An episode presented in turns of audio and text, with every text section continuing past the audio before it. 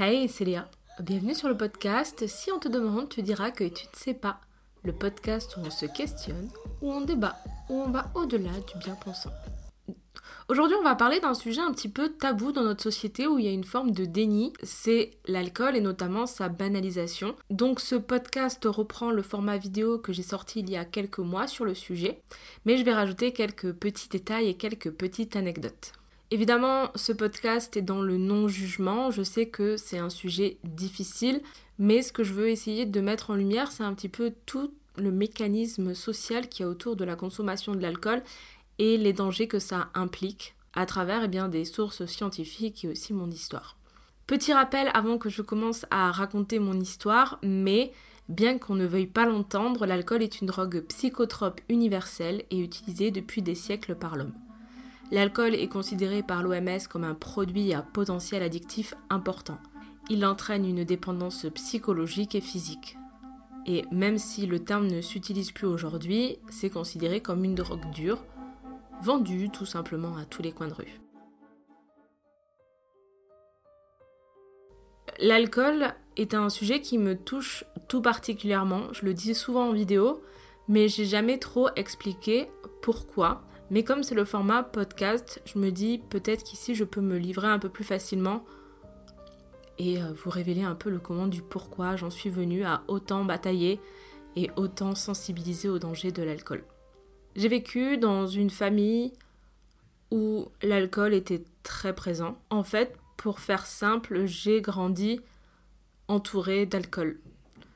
Personnellement, j'ai toujours vu mes parents boire, que ça soit du vin, du ricard, de la bière ou autre, mais j'ai surtout vu mon papa sombrer dans l'alcool.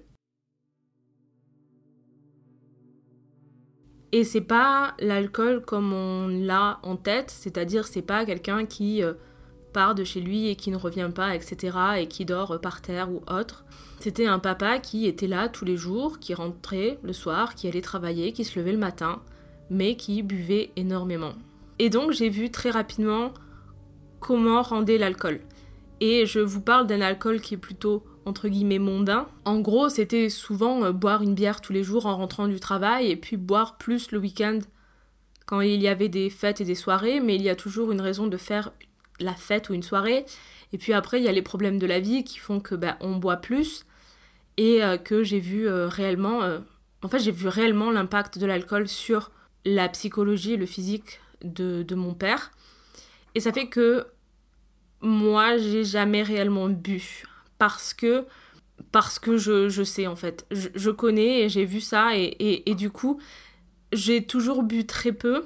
Alors évidemment, quand j'étais étudiante, je buvais en soirée, mais je n'ai jamais été attirée par la substance parce que en fait, moi, je voulais pas terminer comme mon père. Et en fait, j'associais ça vraiment à, un côté euh, masculin, euh, violent, euh, méchant, etc., etc. Euh, et, voilà, et j'ai vu des choses que j'aurais sûrement jamais dû voir étant enfant à cause de l'alcool.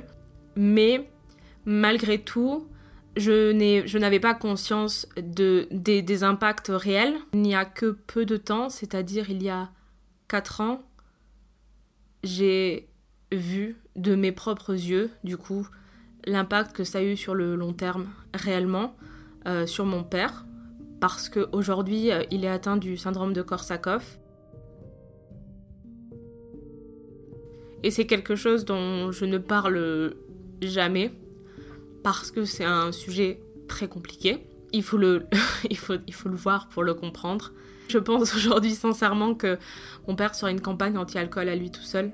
Et pour l'avoir vu de mes yeux et d'avoir connu d'autres personnes qui ont eu mille et une choses similaires, même si on peut pas encore affirmer que c'est Korsakoff, je suis obligée, en tout cas, je, je, ne peux pas ne rien dire en fait. Je ne peux pas laisser les choses faire et, je me dis, je veux que.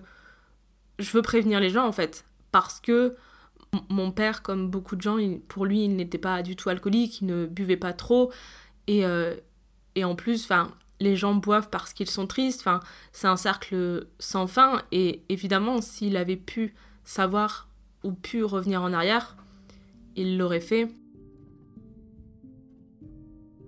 Même moi, en tant qu'enfant, En fait, quand j'imaginais mes parents plus vieux, c'est-à-dire vers 60 ans, je les imaginais pas comme ça. Et c'est quelque chose qui est quand même très très dur à accepter. Et j'essaye de faire en sorte de pouvoir ouvrir cette porte parce que je pense qu'on est vraiment dans le déni de tout ça.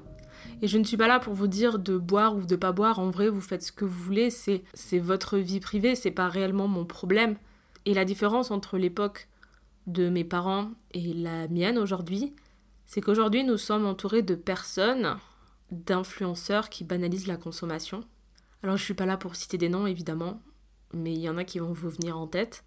Moi de mon côté j'ai décidé d'essayer de discuter avec euh, quelques personnes, mais après c'est chacun avec sa propre conscience. Et de toute façon c'est un problème bien plus grand que nous, c'est un problème avant tout politique et un problème de société. Et vraiment, si le cœur euh, vous en dit, et si un jour vous voyez des gens euh, montrer de l'alcool, je sais pas, en story, en post Instagram, bah, n'hésitez pas à leur envoyer euh, une de mes vidéos sur le sujet ou à leur envoyer ce podcast parce que c'est déjà illégal, mais en plus de ça, c'est très dangereux, sachant qu'il y a des très jeunes sur les réseaux sociaux. Et bien qu'on dise euh, tout ce qu'on veut, les jeunes n'ont pas conscience et voudront toujours faire comme leur influenceur préféré. Et ils n'ont pas le recul nécessaire ni les capacités cognitives adaptées à poser des hypothèses et notamment réfléchir sur l'avenir et comprendre ces enjeux-là. Et, vous, et en fait, c'est carrément une aubaine pour euh, les lobbies de l'alcool. C'est de la publicité gratuite. C'est directement dire aux jeunes que l'alcool c'est cool. Et ça sera plus tard des futurs euh, consommateurs. Aujourd'hui, l'alcool est la deuxième cause de mortalité en France. Après, c'est compliqué à évaluer parce que ça entraîne un panel complet de problèmes physiques et psychologiques. Mais on peut dire que l'alcool est néfaste de la tête aux pieds. Ça touche les différents systèmes nerveux puisque ça mange les nerfs, donc euh, perte de sensibilité, ça mange le foie, et puis l'alcool c'est un cancérigène avéré avec des morts cellulaires, etc. Mais évidemment, comme je l'ai dit pour le cas de mon papa, l'alcool détruit littéralement le cerveau. Et ça se fait pas du jour au lendemain, ça se fait petit à petit. Ça entraîne de nombreux troubles neurologiques, et pour info, ceux qui ne savent pas ce que ce qu'est le syndrome de Korsakoff, en fait ça ressemble très pour très quasi à Alzheimer, sauf que ça n'est pas dégénérescent et logiquement si la personne arrête de boire, ce qui est le cas du coup de mon père qui a totalement arrêté de boire, ce qui est déjà euh, assez euh, incroyable puisqu'il y a des gens même avec Korsakoff qui n'y arrivent jamais, et eh bien logiquement c'est censé se stabiliser et c'est censé euh, être quêtière. Bon, c'est quand même très impressionnant à voir. Évidemment, euh, quand ça touche le cerveau, ça dit euh, dépression, manque, tremblement, anxiété, agitation, envie suicidaire, culpabilisation, et ainsi de suite. Encore une fois, j'en ai parlé tout en détail sur ma chaîne Neuro qui s'appelle Dans ta tête. Évidemment, euh, si vous vous en foutez un peu de ce qui se passe à l'intérieur de votre corps quand vous buvez de l'alcool, il y a vraiment des aspects extérieurs, notamment sur le visage. Ça creuse la peau, ça donne des cernes, ça donne de l'acné, ça fait prendre du poids. Euh, puisque c'est des calories très vides, mais à la fois ça donne un aspect très mince. En fait, l'alcool est un poison, mais, euh, mais l'alcool a quand même des vertus, et ça serait hypocrite de ma part d'oublier le comment du pourquoi les gens consomment de l'alcool. Évidemment, si j'ai consommé de l'alcool étant étudiante, c'est parce que avant tout, bah, l'alcool nous désinhibe, nous aide dans nos relations sociales et les humains adorent les psychotropes et même les animaux au passage. Euh, l'alcool c'est chouette, le temps d'une soirée ça stimule le système de récompense et c'est un moyen totalement légal et socialement cool pour anesthésier nos angoisses et notre vie d'intérieur. Et je peux pas en vouloir euh, aux gens qui boivent, mais euh, j'ai beaucoup d'amertume envers ceux qui nous incitent à nous tuer à petit feu et que ça soit bah, les influenceurs ou même notre cher président de la République. Ce que je veux dire par là, c'est que fumer tue, on le sait, et on fait une vraie prévention. On l'écrit sur les paquets, on le montre pas sur nos stories Instagram. Et si quelqu'un ose montrer qu'il fume, on est outré. Par contre, l'alcool tue, on le sait, mais dans une société capitaliste, il est important de continuer de maintenir l'illusion que l'alcool c'est cool. Ça rapporte de l'argent, énormément d'argent, et puis ça fait fonctionner beaucoup d'endroits, du style des restos, des bars, et plus on boit d'alcool, plus on a de chances de dépenser de l'argent. Et le vin, la bière, c'est une part importante de notre culture, de notre histoire. Nous sommes tous des bons vivants. On donne euh, un premier verre d'alcool à, nos enfants vers 13 ans avec un peu d'eau, c'est tout un rituel. assez étrange du coup, mais ça en est un. C'est quand t'es en train de marcher, que t'as soif et que tu vois des panneaux géants de pub pour bière en mode rafraîchissez-vous. Ou quand t'es en soirée et que tout le monde te dit que t'es nul ou te met la pression parce que si tu bois pas, tu n'es pas marrant. Mais dans ces moments-là, personne ne te souffle à l'oreille que la drogue que tu es en train de consommer entraîne des décès et des incapacités relativement tôt dans la vie. Dans la tranche d'âge des 20 à 39 ans, près de 25% du nombre total des décès sont attribuables à l'alcool. Si l'alcool te tue que toi, ça irait en vrai. Mais on le sait tous, l'alcool ça rend hyper violent, ça cause de nombreux accidents et ça détruit des vies et notamment celles de ta famille, de ton entourage et de personnes qui n'ont à rien demandé. Alors évidemment, encore une fois, on a ce truc de se dire mais ça va, je contrôle, etc., etc.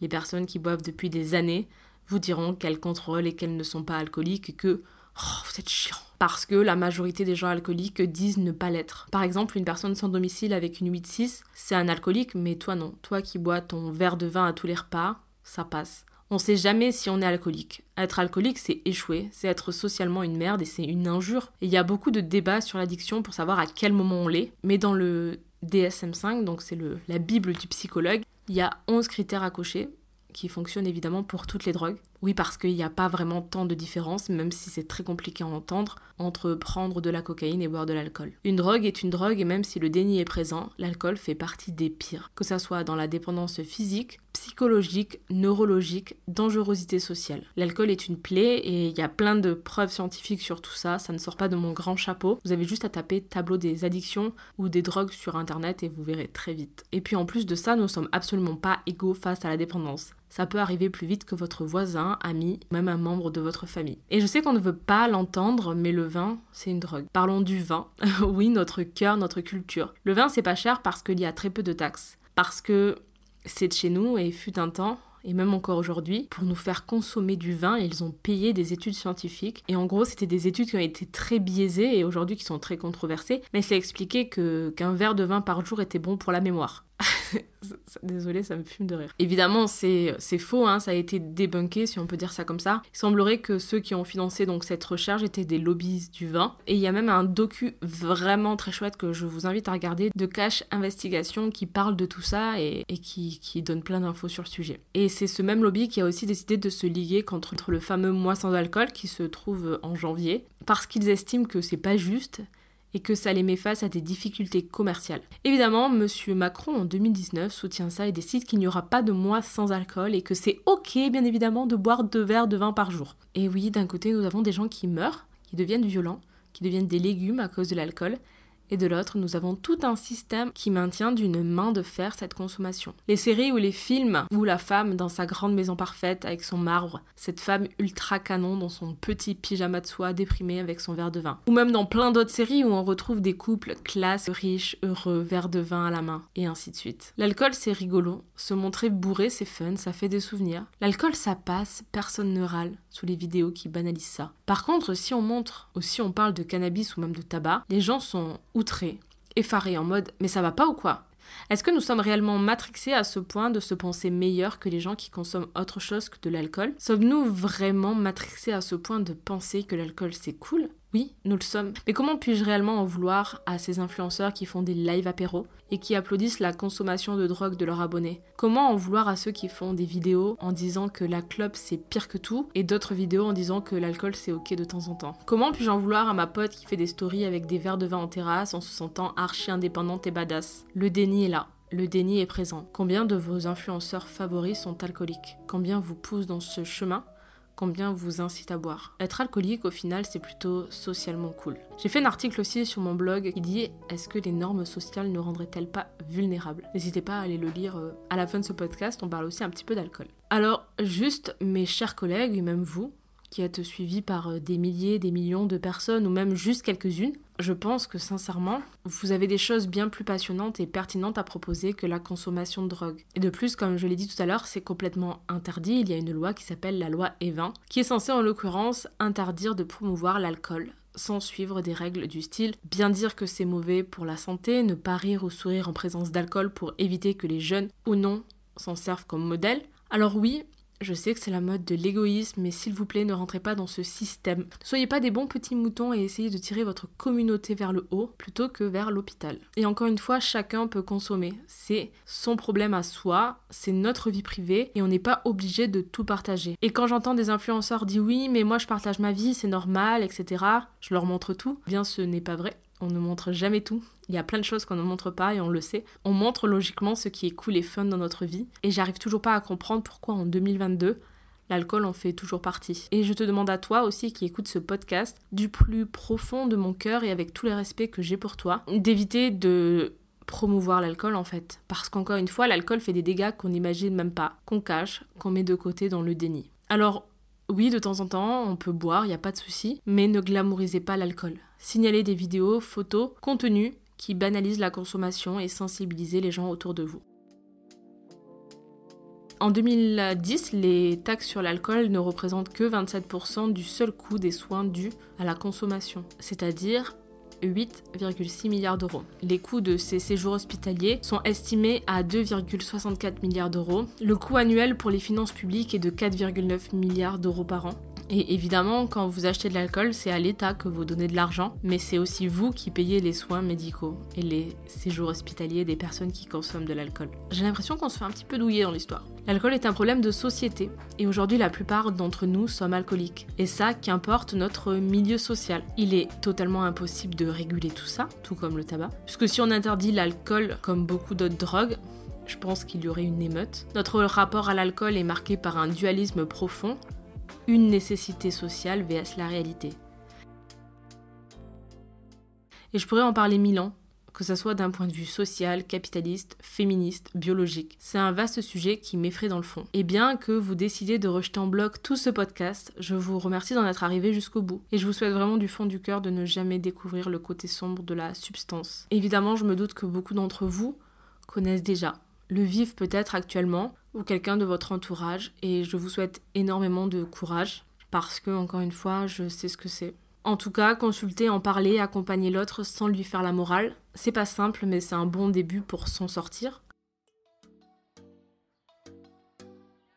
Dans ma vision et dans mon monde utopique, moi je suis pour la légalisation de toutes les drogues et plus la réguler parce que le fait de ne pas en parler, de mettre un tabou par exemple sur le cannabis, ça fait qu'aujourd'hui on peut pas faire de la prévention dessus, alors que ça semblerait quand même important de pouvoir le réguler. Et, euh, et je pense qu'on devrait pouvoir faire des cartes, etc.